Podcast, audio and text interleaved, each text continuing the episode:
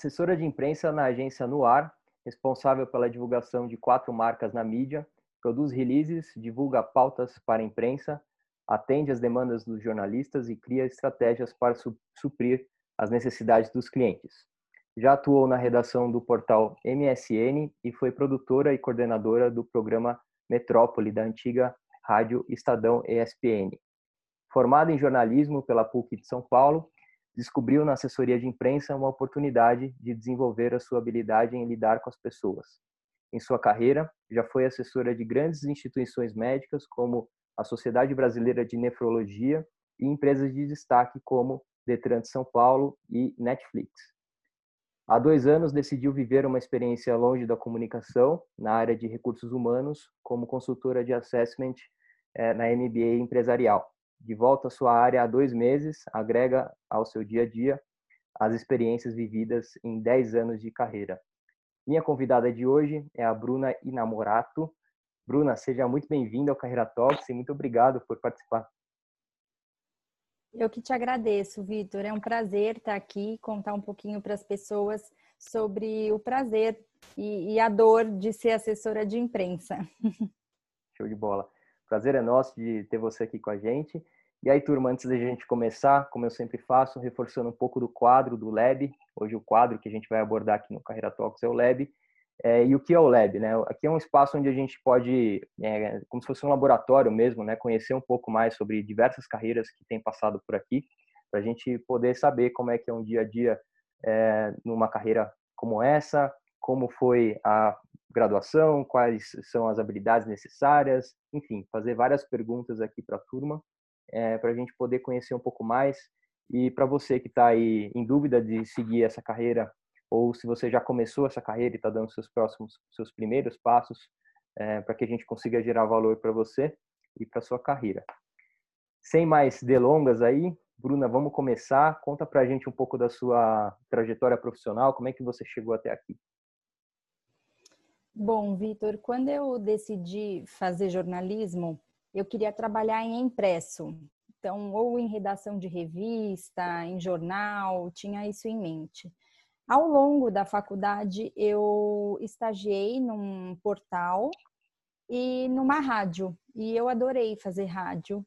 Inclusive, foi no meu, no meu período ali de formação e efetivação. Meu TCC até foi um programa de rádio. E aí eu saí da faculdade é, adorando as aulas de TV mas com o pé no rádio. Então, eu falei, ó, tenho muita coisa para fazer dentro do jornalismo e vou deixar a vida me levar. Como eu estava em rádio, me mantive em rádio por um tempo depois da efetivação.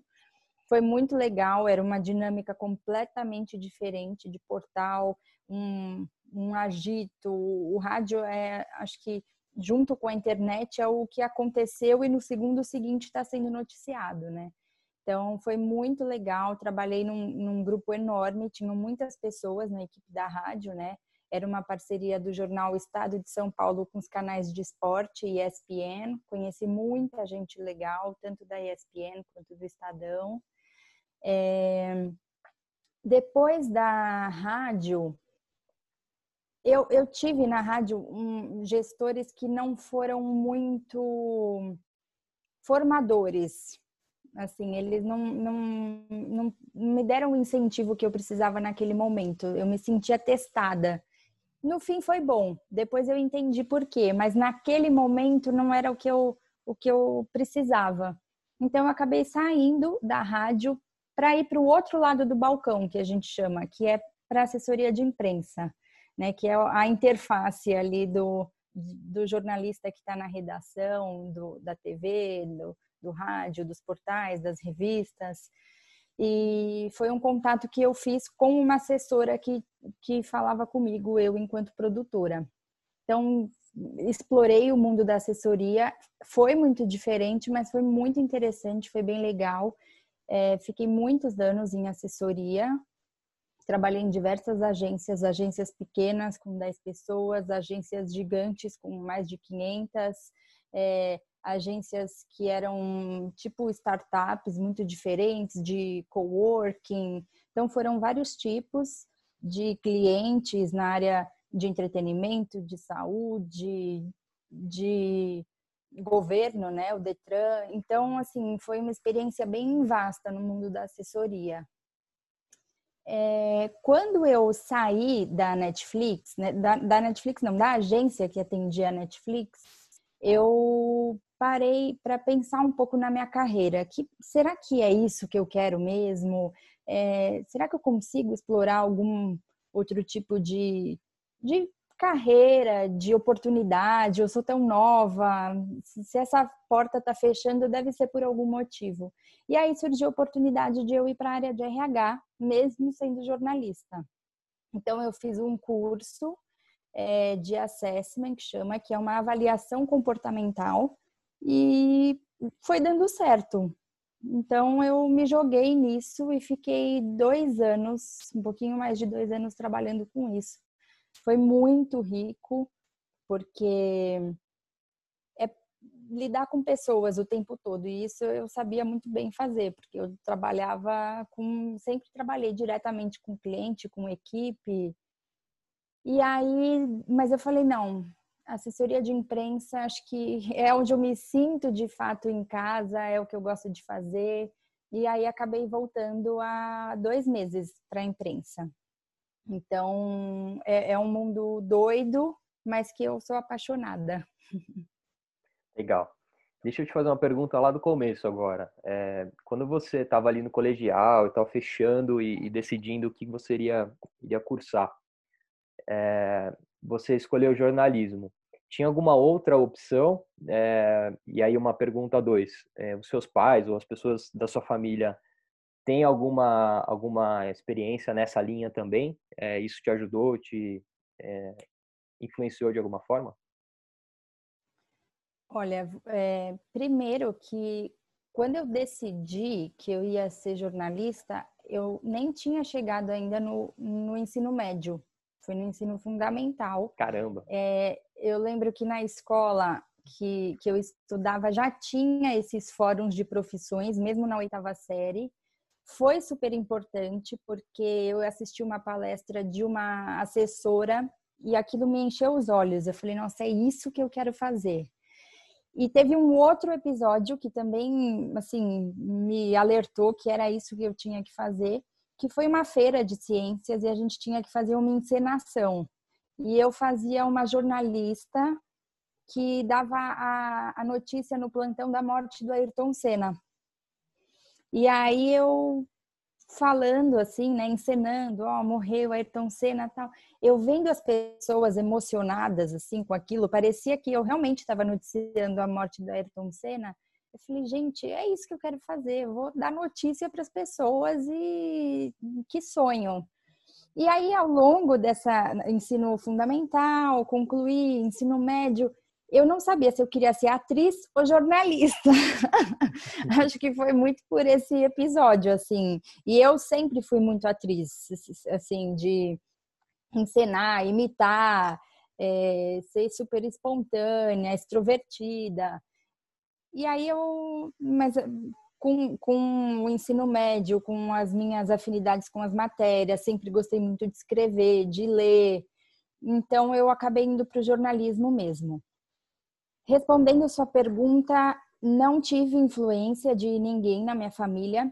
Ao contrário, eu tive, eu tenho um primo que é jornalista, assessor de imprensa, ele falava: "Não seja jornalista. não seja assessora de imprensa". E aí eu quis testar, fui até o fim, falei: "Não, vou vou experimentar". E meus pais no começo no começo não ficaram muito animados com a minha escolha. Eles queriam que eu fosse médica, advogada, engenheira. Falar que eu fosse jornalista, ah, não, vai passar fome, coitada. Mas eu persegui ali o que eu queria e acho que foi uma escolha acertada. No período de faculdade, meus quatro anos na PUC foram maravilhosos, assim, acho que foi a época mais transformadora da minha vida. Foi muito legal. Eu, eu senti que eu estou fazendo a coisa certa no lugar certo, sabe? Entendi, legal. E aí, para você ser uma assessora, necessariamente você precisa ter feito a formação é, em jornalismo ou tem algum outro curso que, que te habilita também a trabalhar nessa área? É comunicação como um todo. Então, tá. pode ser jornalismo, pode ser relações públicas, é... publicidade eu acho que menos, porque acaba indo para um outro lado de criação, de não tanto nesse contato com a imprensa, mas acho que os principais são jornalismo e relações públicas. Entendi. Legal. Você, você me falou que você teve experiências aí é, em empresas do governo, depois no Netflix, não, não nessa ordem, é, se eu não me engano. Mas assim, é uma aí dúvida a pergunta de quem está completamente fora do, do, do, do, tema e da carreira em si, né? Eu, como a gente trocou antes aqui, eu vim de um outro lado, de engenharia, banca, outra, outro, outra pegada, né? É, é importante você é, nichar a sua carreira assim, você sempre existe isso, tipo, eu bati um papo recente aqui com uma jornalista e ela estava falando um pouco da de como você pode, por exemplo, é, é, direcionar sua carreira, né, para você, sei lá, você trabalhar só com esporte, você trabalhar só com é, agro, agropecuária, por exemplo, é, tem alguma coisa parecida no, no, no, no, nicho aí no setor de assessoria, de pessoas que, por exemplo, só trabalham com bancos? Foi um, um exemplo que você me deu antes gente começar, mas tem, tem alguma coisa assim? Tem. Acaba tendo, porque você, as experiências que você tem é o que vai te abrir porta para frente. Então, se você trabalha, é que a minha passagem pelo Detran foi muito rápida mas porque eu logo entrei na Netflix, mas assim, o pessoal que trabalhava no Detran é, continuou trabalhando em, em ah, passou para ser é, assessor de uma secretaria. Então, assim, fica ali naquele nicho de governo porque o, a pessoa é conhecida ali. Mas eu acho importante é, destacar que o jornalista, independente se ele é repórter ou assessor de imprensa, ele tem que estar aberto a viver diferentes experiências, até porque você agora está fazendo assessoria de saúde, mas de repente você vai ter que fazer assessoria de uma startup, por exemplo. Então você tem que ser é, versátil nesse sentido, tem que saber lidar com outros nichos que não o que você tem mais experiência. Mas eu acho que sim, existe essa questão de nichos. Entendi. E aí varia muito também, eu imagino, por conta da, da, da empresa em si, né? Se você está numa empresa de assessoria que presta serviços, é meio que onde, onde tem trabalho você é alocado, né? É diferente Sim. se você trabalha numa empresa na área de assessoria. Totalmente.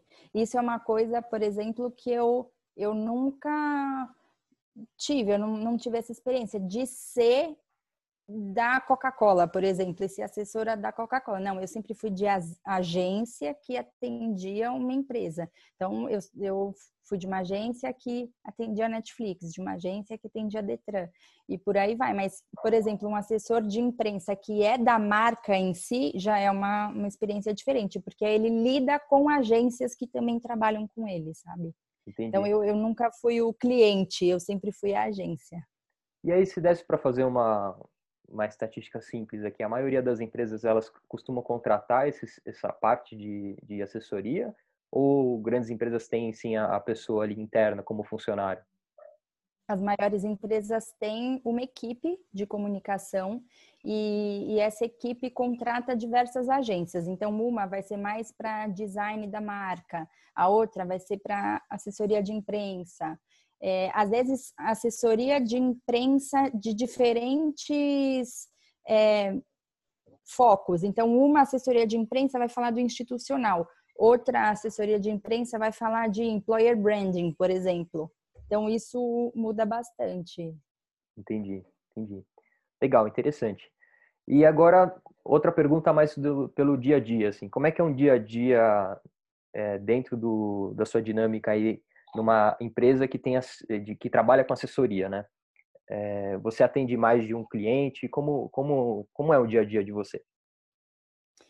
Olha, hoje eu atendo quatro clientes, então minha, meu dia é dividido em muitas partes. Assim, eu começo fazendo é, uma coisa de um cliente, daqui a pouco aproveito e faço uma outra coisa de outro cliente.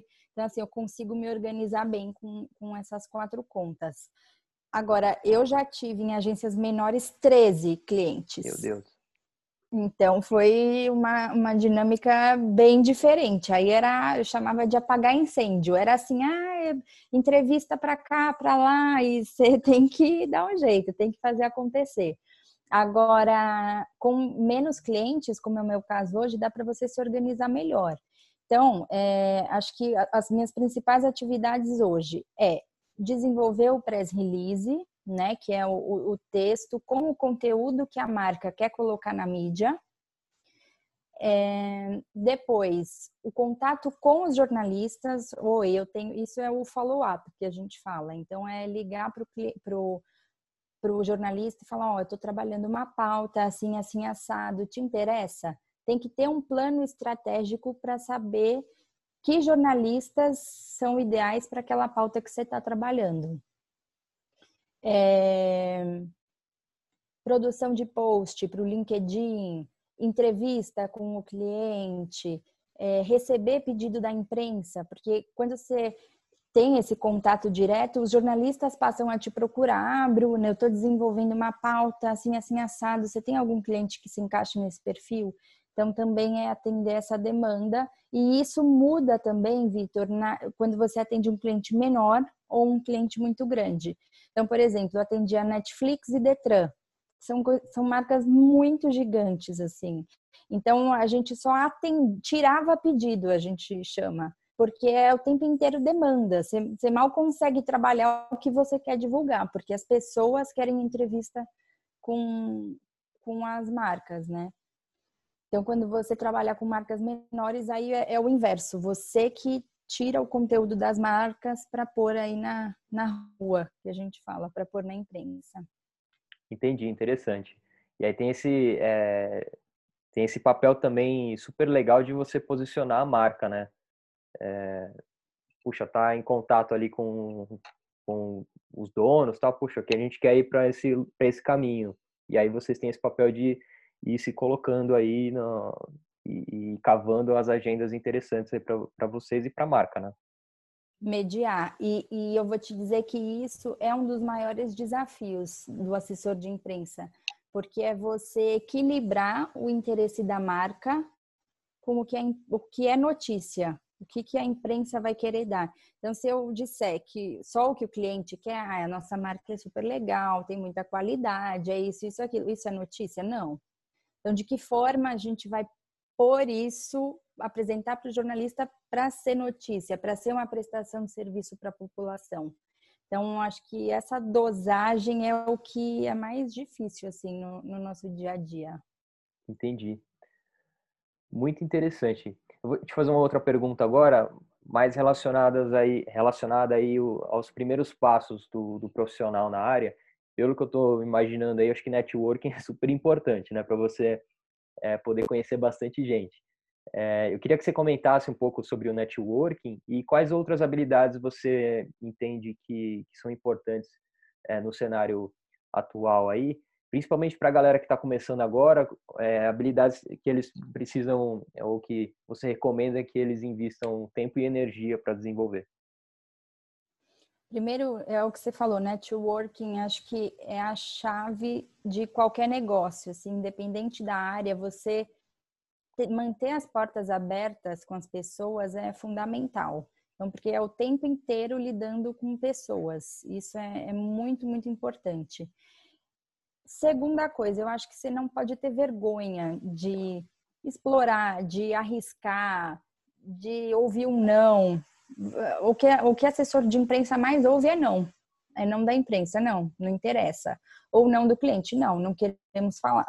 Então é você saber lidar com isso. Não, não, não pode, o não não pode te gerar uma frustração, sabe? Um ah, então não vai dar certo. Não, você tem que achar outras possibilidades. Acho que resiliência é importante, ter uma boa escrita é importante, porque os clientes você está ali apresentando o seu trabalho para o cliente que te contrata para isso. Então você tem que ter um, um, texto bom, tem que ter um jogo de cintura bom. E e essa questão da, da flexibilidade acho que é fundamental, da, da resiliência, de você saber quando ir além ali, cobrar, e quando você recuar e falar, não, tudo bem, eu vou, vamos seguir do jeito que você quer, sabe? Legal. É, na sua época de estágio, é, aí no estágio, você chegou a fazer um, algum estágio em assessoria? Ou já, já tinha passado dessa etapa? Já tinha. Assessoria já foi quando eu já, já era formada. Entendi. Seu estágio foi na época do rádio, é isso? Se eu anotei direito? Foi no, no MSN, né? Primeiro o portal e depois no rádio. E aí no rádio eu fui efetivada. Legal. É, eu queria explorar um pouco esse, essa fase aí do, do estágio e da efetivação. É, o que, que você acha que foi importante ali de comportamento, de habilidade ou alguma entrega específica que você tenha feito ali, o é, que, que você acha que foi é, crucial ali para você para você ser efetivada naquele momento? Eu acho que a disponibilidade, é, ou sempre vestir a camisa da empresa, de estar sempre disponível, de ter uma postura de querer aprender e, e, não só no estágio, eu acho que para sempre, assim, o você querer aprender te leva sempre muito mais além, sabe? É, então, a, a, minha disposição de querer ajudar, de, de ter coragem. No, eu lembro de um episódio no rádio, meu chefe na época, que hoje é um amigo muito querido, ele eu fazia ele estagiário, então eu escrevia sobre o trânsito e entregava para algum repórter lá no microfone dar o trânsito. E aí um dia ele viu o meu texto e falou assim: tá bom, pode entrar no estúdio. Eu falei, ué, como assim entrar no estúdio? Hoje você que vai falar. Aí eu, eu que vou falar, então assim, eu não tava esperando, mas eu fui, sabe? Então, é, é ter coragem, é explorar, é se arriscar e e aí eu fui e foi maravilhoso. E aí eu comecei a. Todo mundo que me conhecia começou a me mandar mensagem. Ah, hoje eu te ouvi no rádio, que legal, falando sobre o trânsito. Então é, é muito gostoso isso. É, essa disponibilidade, essa vontade de querer ajudar, querer fazer acontecer, acho que foi determinante para ali no começo da minha carreira. Que legal. É legal lembrar desses episódios assim, né? E saber que você tomou a decisão certa ali de, de se jogar, né? É, eu queria, ainda nesse tema de estágio, eu queria é, fazer um paralelo com hoje em dia, assim, com a empresa que você está hoje. É, dos estagiários que tem, que possivelmente tenha lá no, na tua equipe, é, na tua empresa como um todo. O que, que você acha, assim, que é importante é, para o estagiário hoje de de assessoria de imprensa que está nessa posição, o que, que você acha importante ele ele ter em mente e, e também de novo de habilidades e, e comportamentos aí? A nossa estagiária lá na agência, ela vem de uma uma empresa também que, que ela teve uma gestora que não foi é, não, não foi muito boa formadora na carreira dela. E aí na agência a gente abraçou muito ela. Na verdade, eu cheguei depois que ela. Então, assim, no primeiro ela me abraçou e agora eu abraço ela.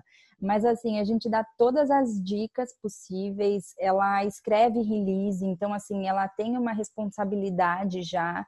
Ela ajuda muito a gente e, e ela tem muito essa postura de querer ajudar, de, de estar disponível, de querer aprender, de pegar dica é, ser interessada naquilo. E eu acho que isso faz toda a diferença, assim, o, o interesse, a sua é, responsabilidade, né? Esse senso de responsabilidade é fundamental. E, e, e o gestor sabe reconhecer quem está ali para o trabalho ou quem não, quem tanto faz, sabe? Entendi, legal.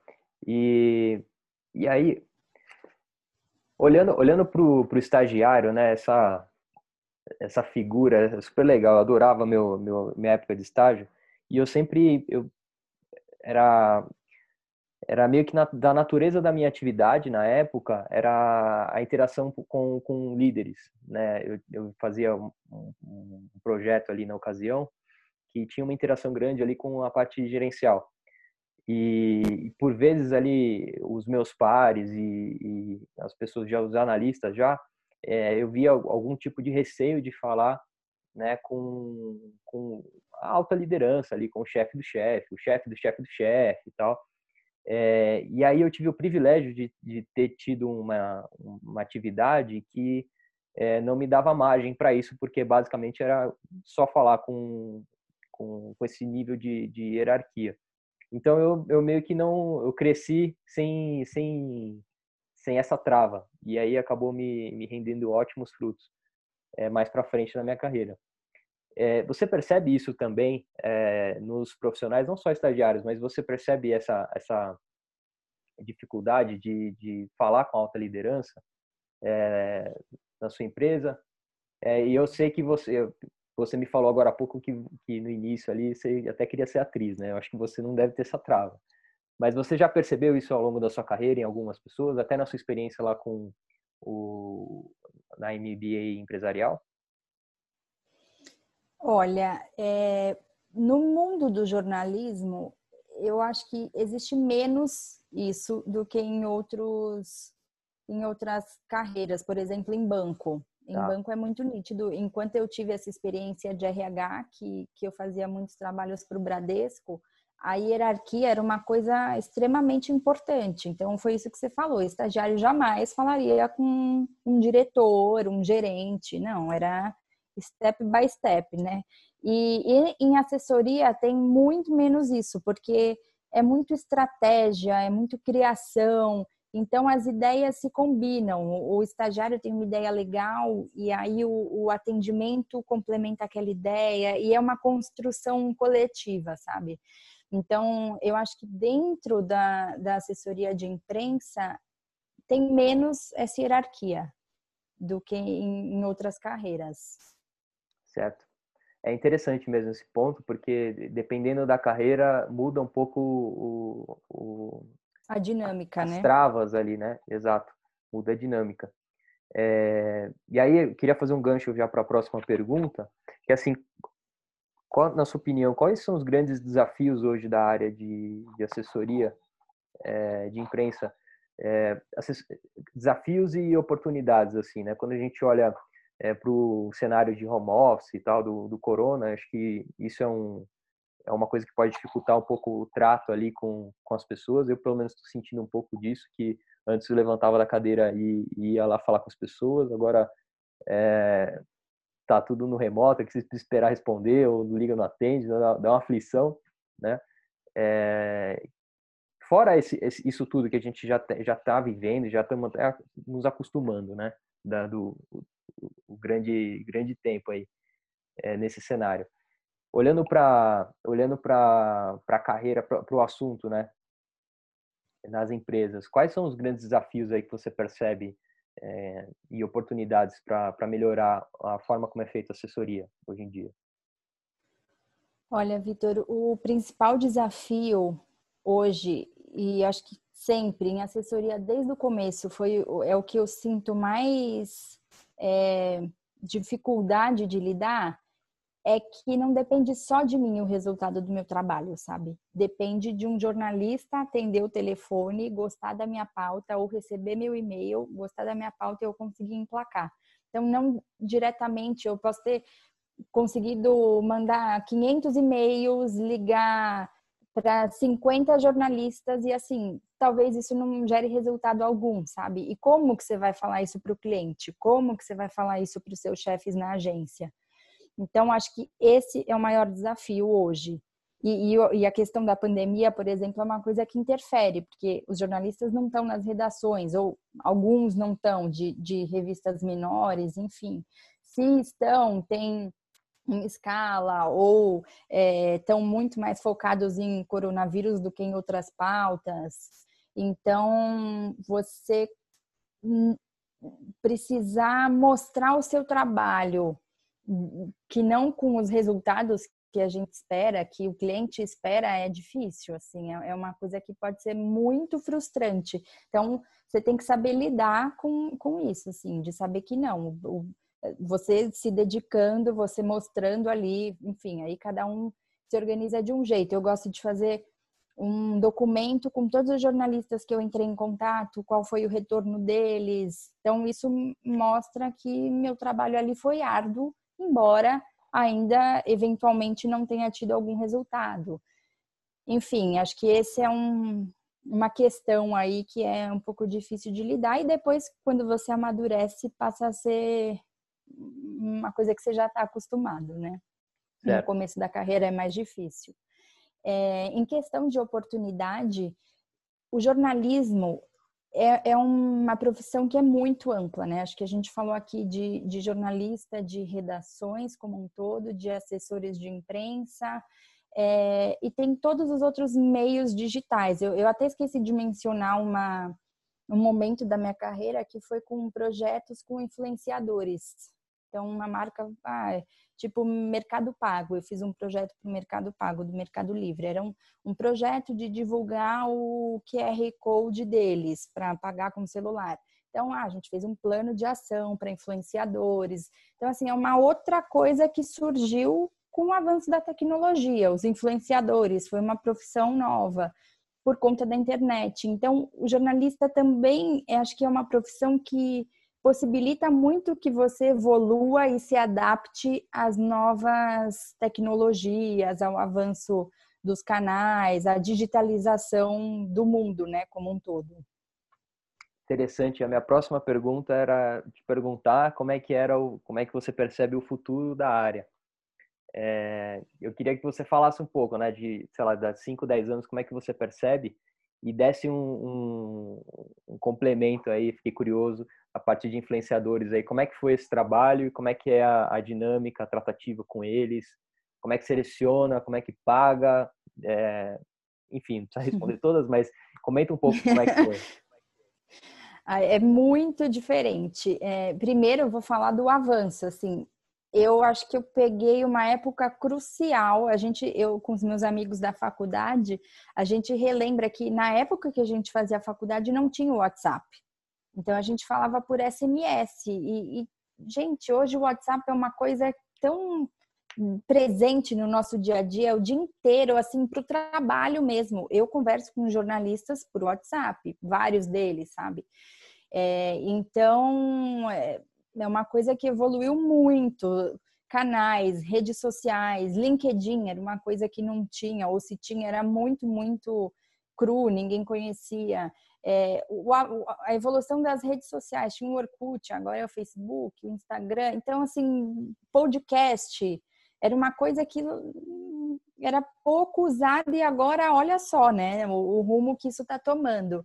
Então, eu acho muito legal a gente conseguir é, participar assim ativamente dessas novas desses avanços, dessas novas possibilidades que tem. Eu tenho a sorte de ser jornalista, mas eu também vejo um aplicativo novo, um negócio novo, já vou lá testar para ver se eu consigo, é, se funciona no trabalho também, né, para gente.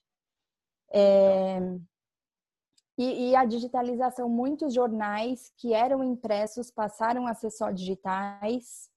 É, então, também tem aí uma, uma mudança de comportamento né, dos veículos, mesmo que os mais tradicionais. É, falando dos influenciadores, foi um. Eu estava na consultoria, né, na, na MBA, quando, quando eu fiz esse projeto. na Netflix eu já fazia algum, algumas coisas com influenciadores, mas era mais específico. Depois eu fiz um projeto para o Mercado Pago mesmo, que foi muito legal, muito especial. Foi um projeto que eu peguei já rodando, eu não participei da criação inicial dele, mas eu pus no mundo, assim, eu fiz acontecer, tive uns percalços aí no meio do caminho, uns ajustes. Então, por exemplo, uma das questões é, tinha eram casais de influenciadores que iam participar da ação.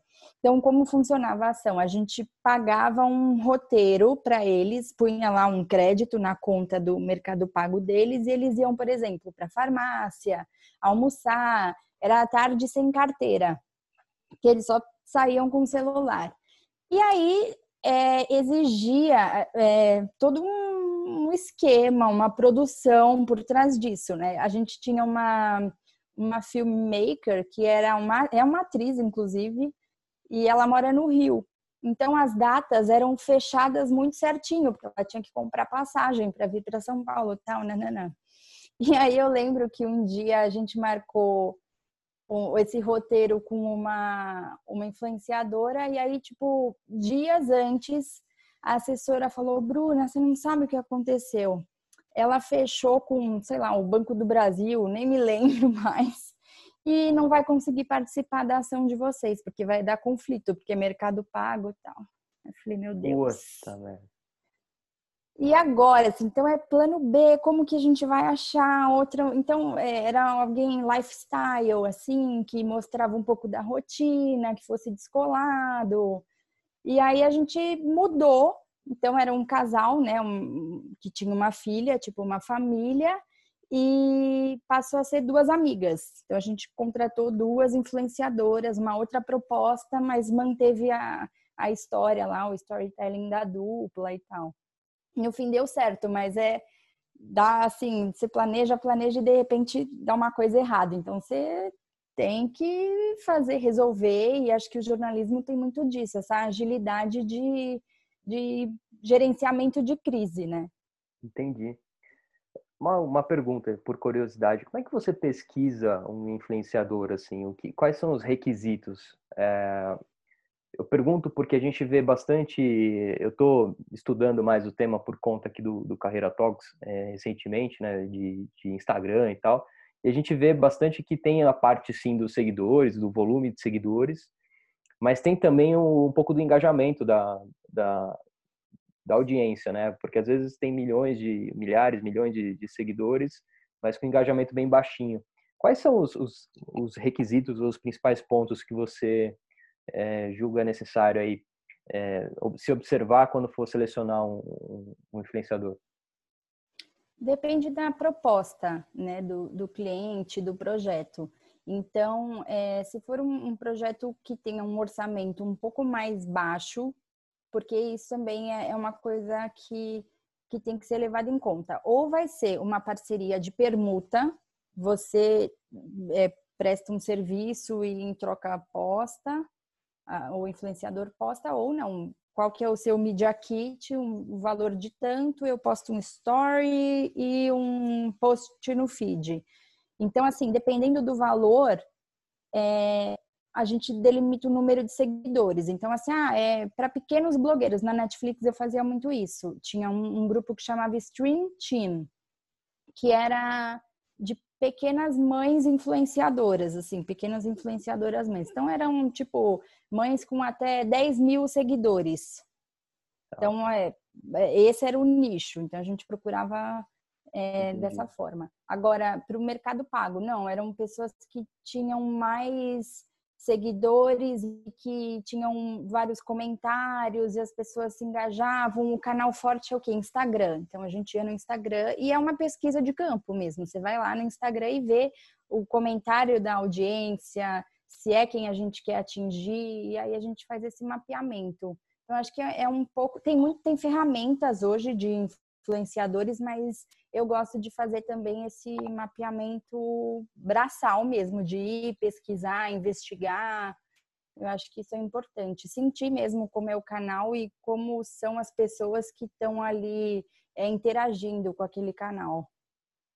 Sem dúvidas, é, é, um, é um, acho que é um formato que veio para ficar e no futuro acho que tende a intensificar isso eu percebo, acho que talvez mais plataformas, é, mais pulverizado, acho que não ve, eu não vejo tão, pelo que eu tenho acompanhado também, tão concentrado assim, ou, ou Instagram, ou Facebook e tal, acho que vem, deve ter um, um volume maior, né, de, de, de, plataformas e de perspectivas mais nichadas, é, mas de fato é, um, é, uma coisa que a gente precisa tomar cuidado com a, com a imagem, né? Porque a gente não tem muito controle sobre fizemos a ação, por exemplo, você fez a ação do Mercado Pago hoje, não dá para saber muito bem se daqui três meses vai dar uma louca lá no, no, no influenciador e ele pode é, denegrir a imagem, né? Denegrir, eu aprendi recentemente que é um termo racista, então...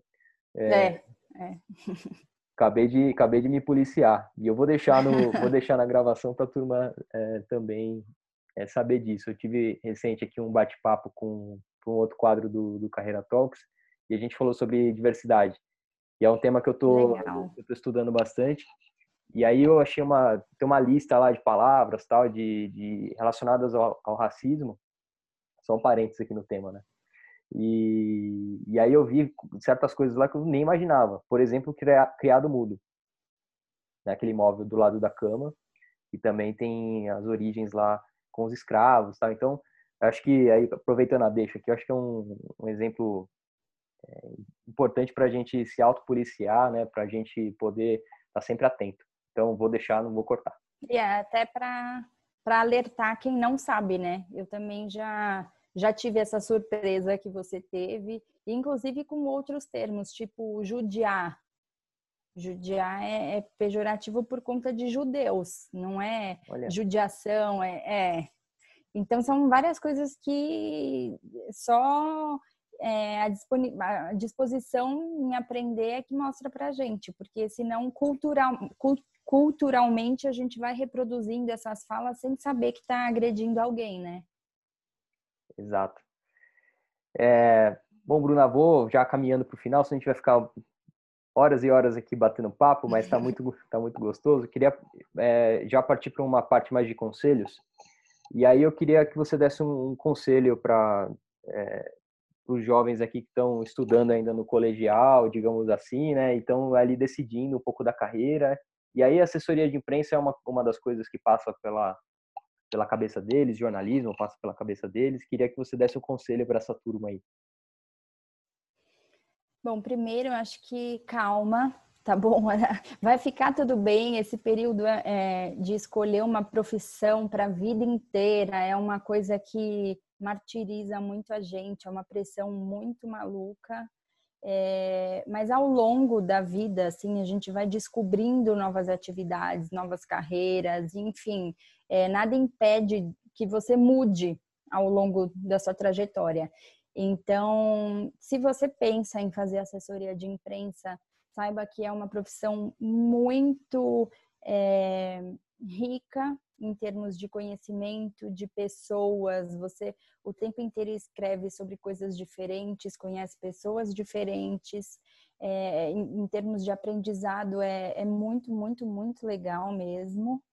É, não é fácil, assim como acho que nenhuma profissão é fácil. Então, é a gente batalhar ali no, no dia após dia para conquistar um espaço.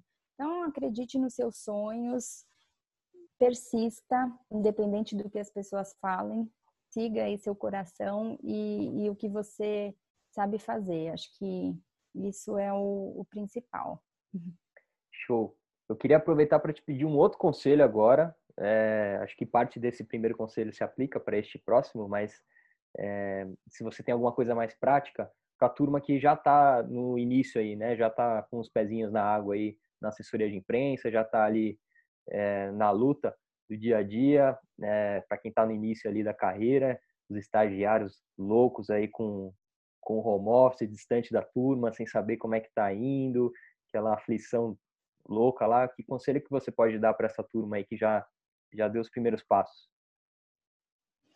Eu acho que estudar sempre é importante, reconhecer oportunidades, então estar tá antenado com tudo que está acontecendo, se dispor a testar coisas diferentes, a viver experiências diferentes, arriscar principalmente. Às vezes a gente fala, não, isso eu não vou conseguir, mas não, às vezes a gente consegue. Então vá, vá um pouco além todo dia, sabe? Então faz é, aquilo que você achou que fosse impossível, não, estrutura direitinho e, e corre atrás que, que é resultado que vem depois. Então acho que acredite e vai em frente, assim, não, não acha nada impossível, porque no jornalismo e na assessoria de imprensa nada é impossível, a gente consegue conquistar. Show. Bruna, queria super te agradecer pela tua agenda, pelo teu tempo, energia, acho que foi super legal aqui a conversa, não tenho dúvidas que vai gerar valor aí para quem está é, tá acompanhando a gente. É, foi uma aula, aprendi demais aqui contigo sobre assessoria e é isso, muito obrigado, viu? Obrigada, eu que agradeço, foi muito, muito legal. É, como eu disse, eu adoro falar da minha profissão, estou é, super à disposição para quem quiser é, tirar dúvidas, enfim, eu vou deixar aqui meu LinkedIn, que é Bruna Inamorato, com dois N's, Então, podem se conectar comigo, me perguntar, eu estou super aqui para ajudá-los. Show de bola. Eu vou colocar os links aqui embaixo na, na descrição do vídeo para facilitar o acesso. Mas, mais uma vez, muito obrigado, Bruna, e até o próximo vídeo, pessoal.